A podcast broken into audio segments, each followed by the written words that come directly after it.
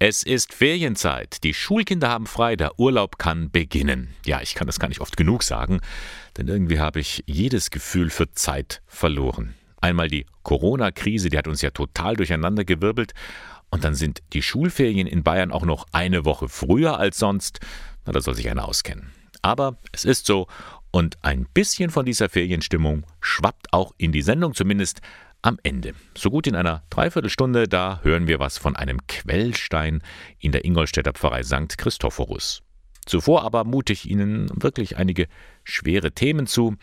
Es geht um den Tod und wie Kinder damit umgehen, um die Flüchtlingsfrage und fünf Jahre Wir schaffen das und gleich im ersten Beitrag um Kirchenaustritte.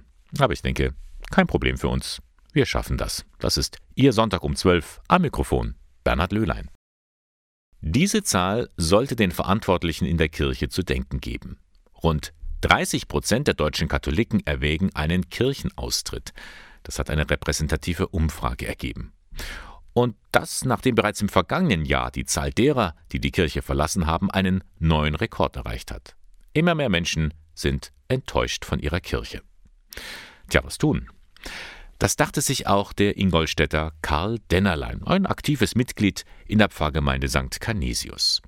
Er hat einen Schritt gewagt und einen Leserbrief geschrieben. Vor zwei Wochen wurde er im Donaukurier veröffentlicht. Ja, warum ich den Schritt gewagt habe, das war eigentlich für mich ganz klar. Also ich verfolge das eigentlich schon längere Zeit, die ganzen Kirchenaustritte. Ja, und ich habe eigentlich sehr viele Gespräche also mit Menschen darüber geführt. Äh, gut, und es waren eigentlich immer mehr negative Sachen, wo ich da erfahren habe. Und dann habe ich mir gedacht, gut, ich gehe mal da in die Öffentlichkeit, ich schaue, ob ich da irgendwie was anfachen kann. Und genau so war es. Der Leserbrief hat hohe Wellen geschlagen, pro und contra. So klingt halt Volkes Stimme. Da macht sich einer Gedanken, was läuft da schief? Dass Menschen die Kirche verlassen, das hat er selbst unmittelbar erlebt. Es sind also teilweise meine Kinder ausgetreten und das war für mich schon ein bisschen eine Enttäuschung und habe eigentlich lange gebraucht, bis ich da drüber weg war. Karl Dennerlein ist Rentner. Früher war er bei Audi tätig im Finanz- und Rechnungswesen und er hat immer wieder Gespräche von jungen Leuten mitbekommen. Die Kirchensteuer ist bis heute vielen ein Dorn im Auge. Da kriegt jetzt einer seinen Lohnzettel, der ist noch bei der Kirche und der zweite, der hat keine Kirchensteuer. Dann sagt der, ja, und was hast denn du rausgekriegt auf dem Lohnzettel? Und was sag ich bekommen? Dann hat der andere gesagt, ja, ich habe das rausgekriegt. Und dann sind die Lohnzettel verglichen worden. Dann sagt der zum anderen, ja, warum hast du mehr? Ja, zahlst du nur Kirchensteuer? Ja, ja, bist denn du blöd? Ja, bist denn du blöd. Auch der Charlie, wie ihn seine Freunde nennen, bekommt das immer mal wieder zu hören. Ja, da fühle ich mich auch jetzt so, dass ich habe so einen kleinen Stammtisch, da gehe ich ab und zu mal hin, das ist also ein Frühschaften-Stammtisch. Das sind eine vorwiegend lauter so ältere, also ab 60 Rentner. Und zu mir sagen sie schon immer, ja, jetzt kommt der zweite Pfarrer von St. Canisius. Doch Karl Dennerlein hält unbeirrt zu seiner Kirche. Natürlich sieht er die vielen Missstände und er spricht sie auch in seinem Leserbrief an. Aber das zählt nichts im Vergleich zu seinen positiven Erfahrungen. Nach einer schweren Lebenskrise, da habe ich mich mal in die Kirche gesetzt und habe mal nachgedacht über mein ganzes Leben. Und da ist mir eigentlich gekommen in der Kirche, dass da eigentlich noch einen geben könnte, der mir jetzt eigentlich helfen kann oder helfen sollte.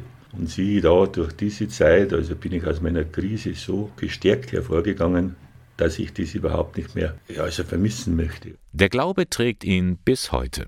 Und wenn man Karl Dennerlein fragt, was kann die Kirche, was können die Christen tun, damit nicht mehr so viele aus der Kirche austreten, dann ist seine Antwort die gleiche wie im Leserbrief vom 11. Juli. Ja, also wir Christen also, sollten jetzt zusammenhalten, also, dass wir unseren Mitmenschen wieder dieses Kirchengefühl wieder mehr vermitteln sollten.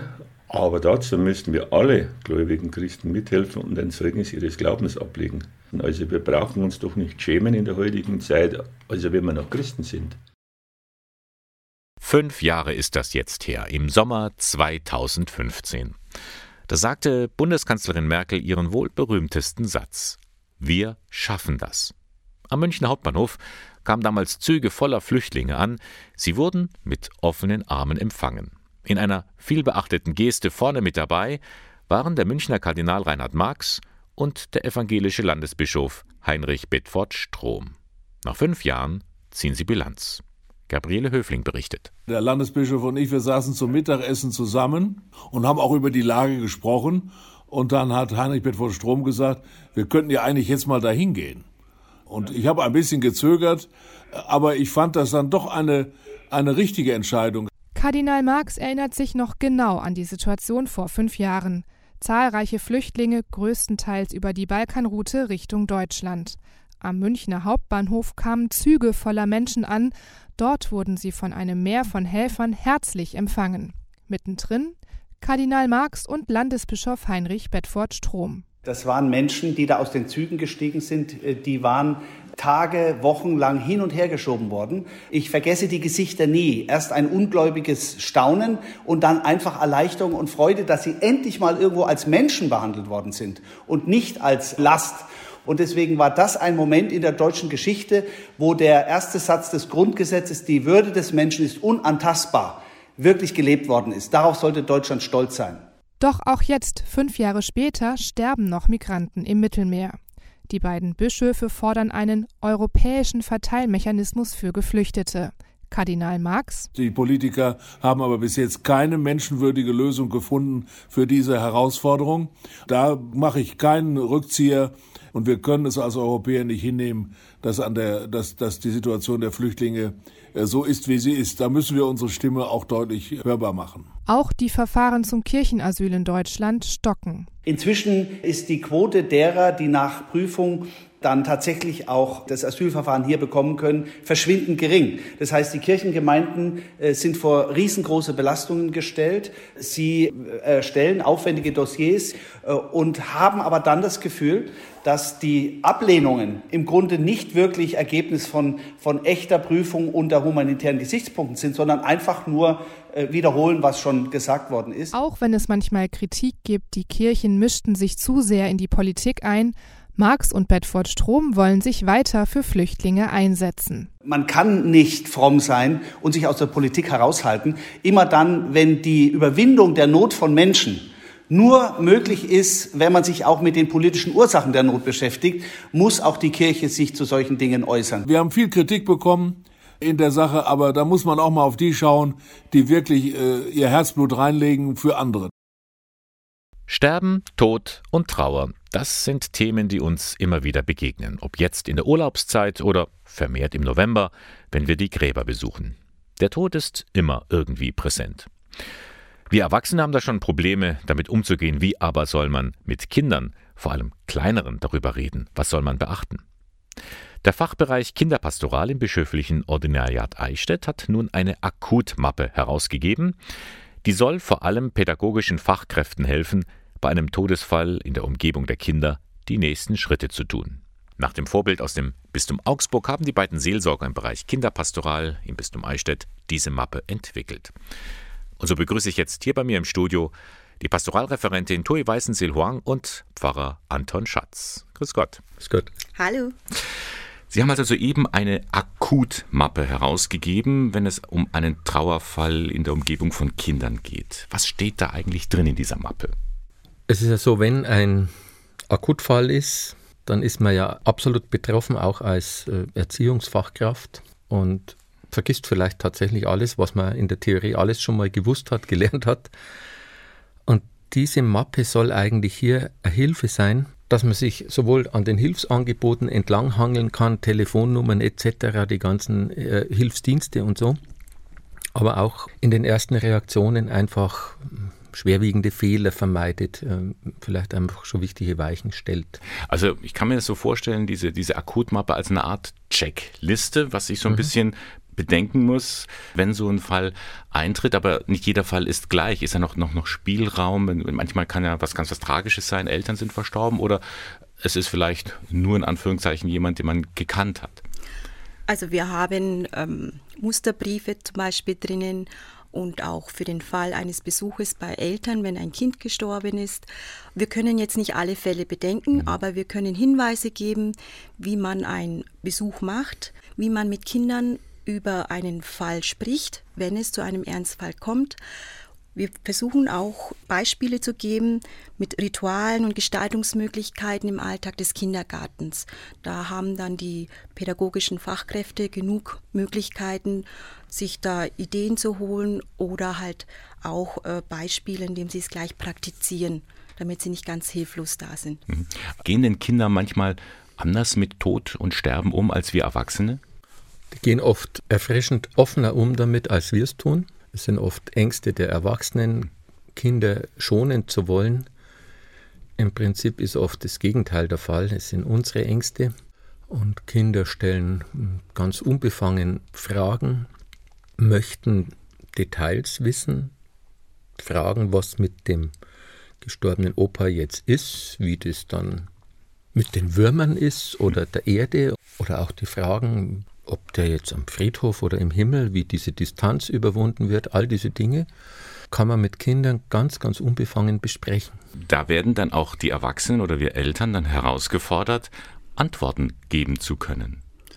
Wichtig ist für uns Erwachsene, das zuzulassen und unsere eigene Trauer oder Ängste nicht die, auf die Kinder zu übertragen. Und dadurch lernen wir auch von den Kindern und dann ist es für uns auch Erwachsene ein Stück Weg Trost und auch Trauerweg, mit denen wir mit den Kindern gemeinsam gehen und nicht den Todesfall, die tote Person verdrängen, sondern sprechen. Gerade jetzt im Sommer, ähm, die Kinder sehen ja auch überfahrene Tiere, ganz viele mhm. Igel habe ich schon gesehen heute auf dem Weg hierher oder ein toter Vogel, tote Bienen. Das sind alles ähm, ganz natürliche Vorgänge, wo Kinder keine Hemmungen haben. Sie gehen hin, stupsen das tote Tier an und fragen, was ist und schauen sich dieses Phänomen ganz äh, bewusst an und setzen sich damit auseinander. Mhm. Also der Tod gehört eigentlich zum Leben dazu. Kinder wollen zum Beispiel beerdigen. Bei Tieren, sie spielen Beerdigungen nach. Beerdigung ist was ganz Spannendes für Kinder. Ist auch so eine Frage oft in der Kinderpastoral, sollen wir Kinder auf eine Beerdigung mitnehmen bei Elternabenden und so, die man im Prinzip zu 95, 98 Prozent bejahen muss, mhm. weil nichts dagegen spricht, also oder fast nichts. Ja, zum Beispiel Friedhofsbesuche sind ganz Bereichen für Kinder. Das macht ihnen Spaß. Die sehen sich die schönen Blumen an, wollen selber wegen Gärtnern, sag ich mal. Und das Highlight ist am Ende immer ein Licht anzuzünden und dann Manchmal schließen wir noch ein Gebet an und dann ist gut so. Mhm. Und dann haben sie auch die verstorbene Oma oder den verstorbenen Opa gut in Erinnerung wieder. Mhm. Also Kerze anzünden ist ein ganz typisches, wichtiges Ritual, das sich in ihrer Akutmappe findet. Nun reden wir gerade mitten im Hochsommer, wo wir alle schwitzen über den Tod. Eigentlich ein Thema, das immer im November ja, so richtig erstmal aufploppt. Aber der Tod äh, richtet sich ja nicht an die Jahreszeiten, der kommt immer. Das heißt, über das Thema zu sprechen, ist für Kinder auch jetzt gerade wichtig. Da muss ich fast lachen. Diese November-Geschichte, ich war ja ziemlich lang Klinikseelsorger. Mhm. Und grundsätzlich im November wurde ich angefragt von Verbänden, Pfarreien für irgendwelche Vorträge über Krankensalbung, über Sterbebegleitung und so weiter. Das Sterben ist im November nicht höher von der Rate her als in anderen Monaten. Äh, und ich muss das einfach voll bestätigen. Der Tod ist immer präsent und äh, lässt sich da eben nicht an Jahreszeiten binden. Das ist natürlich einfach von der, ja, von der allgemeinen Stimmung des Absterbens in der Natur ist ja irgendwo verständlich, mhm. auch die kirchlichen Feiertage und so weiter. Aber definitiv ist es ein Thema zu jeder Jahreszeit. Mhm. Drum reden wir auch heute drüber, weil jetzt eben die Akutmappe veröffentlicht wurde. Zum Abschluss, nicht jeder hat jetzt die Möglichkeit, diese Mappe sich anzuschaffen oder reinzuschauen. Wenn jetzt aber gerade die Situation ist für Eltern, die jetzt ihrem Kind etwas erzählen müssen, weil jemand verstorben ist, welchen Tipp, welchen Ratschlag können Sie so mehr oder weniger spontan jetzt geben? Bei den Eltern ist es so, dass man sich selber als Erwachsener erstmal klar werden muss, wer ist gestorben, was bedeutet er mir. Ich trage dann auch selber eine Trauer mit, wenn meine Mutter zum Beispiel gestorben ist. Wie geht es mir gerade? Und dann schaue ich natürlich auf mein Kind, wie geht es ihm und frag ihn ganz direkt, was brauchst du? Lass uns darüber reden, wie geht's dir gerade? Und dann offen sein und sich Zeit nehmen für dieses Gespräch. Das ist ganz wichtig. Offenheit und Zeit nehmen. Man kann nichts falsch machen als Eltern. Hm. Man hat als Eltern auch die Chance, immer die Möglichkeit nachzukorrigieren, zu jeder Zeit. Und das ist ähm, eine schöne Gabe, eine natürliche Gabe, dass man auch nicht durch Bücher oder durch Tipps von uns zum Beispiel erlernen kann. Und auch das Urvertrauen, das das Kind mir gegenüber hat, ist schon mal ein dicker Bonus. Und alles andere ergibt sich, wenn man wirklich Zeit hat und Offenheit für das Gespräch. Für mich ist auch wichtig in so Akutsituationen, die ich auch immer wieder erlebt habe oder auch telefonisch, die Leute, das Kindergartenteam oder wer immer jetzt betroffen ist, zu fragen, wen habt ihr jetzt? Wer ist für euch da? Habt ihr jemand äh, Hilfsangebote, Notfallseelsorge, Kriseninterventionsteam oder sowas? Äh, ihr dürft auch mich anrufen, wenn, wenn er mich braucht. Also einfach so dieses personelle Angebot, dass hier einfach die Sicherheit da ist, in der absoluten Krisensituation, wo alles wegschwimmt, da ist jemand, wo ich mich festhalten kann. Da kann man sich an Sie wenden, wenn man unmittelbar Hilfe braucht. Einfach kurz gesagt im Internet bistum-eichstätt.de und da gibt man einfach im Suchfenster Kinderpastoral ein und dann stößt man direkt auf Sie. Da gibt es dann auch einen Hinweis für die Akutmappe, die man für 18 Euro erhalten kann. Ganz herzlichen Dank für Ihr Kommen hier bei uns im Studio. Tui Weißensil-Horn und Pfarrer Anton Schatz. Vielen Dank. Vielen ja, Dank wir danken auch. Ein idyllisches Plätzchen mitten in der Wohnsiedlung von Friedrichshofen, einem Stadtteil von Ingolstadt. Genau zwischen der Kirche St. Christophorus und dem Pfarrheim plätschert seit neuestem Wasser aus einem Quellstein. Eine Bank lädt zum Sitzen und Verweilen ein. Ja, es ist einfach ein Ort zum Wohlfühlen, auch zum Entspannen und vielleicht auch Kraft tanken. Der fügt sich hier so harmonisch ein. Der passt hier so optimal rein, das ist toll. Die Idee zu diesem Quellstein entstand bereits vor zwei Jahren. Der neu gewählte Pfarrgemeinderat wollte ein Zeichen setzen für einen lebendigen Glauben. Leitlinien wurden erstellt, die für alle in der Kirche nachzulesen sind, sagt die Vorsitzende des Pfarrgemeinderats Juliane Kopp. Der eine Gedanke heißt, wir schöpfen aus Christus, der Quelle des Lebens. Und der andere Gedanke ist, wir sind durch Christus Lebensquell für andere, dass wir ja auch zur Sendung berufen sind. Und äh, nachdem diese Leitlinien geboren waren, kam auch ganz schnell der Gedanke auf, ja, wenn wir schon von Quelle lebendigem Wasser sprechen, wäre es doch ganz schön, wenn wir auch im Pfarrhof eine Quelle symbolisch stehen hätten. Gesagt, getan. Im Juni wurde der Quellstein errichtet. Eine kleine Oase mitten unter all dem Beton. Hier außenrum sind ja auch viele Wohnungen, dass Leute schon am Morgen hierher kommen, setzen sich hin mit einem Buch und verweilen hier und genießen einfach dieses leise Geplätscher. Oder wenn jetzt Eltern auf ihre Kinder warten, weil sie jetzt vielleicht hier ähm, Ministrantenstunde haben oder so irgendwas. Also es wird angenommen, dieser Platz. Und auch die Kinder haben ihre Freude an dem sprudelnden Wasser, gerade jetzt im Sommer. Mir gefällt der Quellstein so gut, weil er voller Wasser, also das Wasser spritzt ja raus und das finde ich einfach ganz toll. Wenn die Kirche so voll ist am Sonntag, dann setzen ich und meine Familie uns hierher und feiern am Quellstein die, den Gottesdienst und wenn der Gottesdienst vorbei ist, spritze ich meine Familie oder mein Papa immer noch nass. So soll es sein, dachte man sich nicht nur in St. Christophorus, sondern auch im Bistum Eichstätt.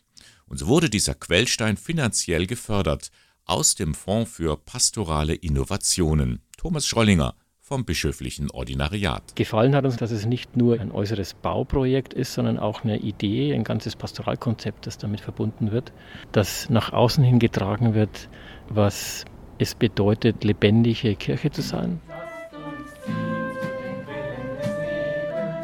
Am vergangenen Freitag wurde der Quellstein feierlich in einem Gottesdienst eingeweiht. Ein Symbol, das die Gemeinde immer daran erinnert, wo ihre eigenen Quellen liegen. Ja, ich hoffe einfach, dass es auch eine Inspiration ist, sich auch weiter Christus der Mitte zu öffnen und einfach ja auch so aus den Quellen des Heils zu schöpfen. Ich hoffe, dass es wirklich ein Ort der Begegnung wird, dass man nicht nur in die Kirche geht, sondern auch einfach sich mal davor setzt und hier vielleicht mal zur Ruhe kommt und ein bisschen in sich geht, dass man sich hier begegnen kann und sich wohlfühlen kann. Und das war er wieder, der Sonntag um 12 von Radio K1, das Kirchenmagazin der Diözese Eichstätt. Moderation und Redaktion der Sendung Bernhard Löhlein. K1 finden Sie in Eichstätt am Leonroth Platz 4. Ich wünsche Ihnen jetzt noch einen schönen Sonntag. Es ist ja der erste Feriensonntag. Wenn Sie in den Urlaub fahren, fahren Sie vorsichtig. Der Christophorus soll da immer ein guter Begleiter sein, wie wir es vorhin ja auch im Beitrag gehört haben. Wir hören uns dann auf jeden Fall wieder am nächsten Sonntag. Bis dahin alles Gute, Ihr Bernhard Löhlein.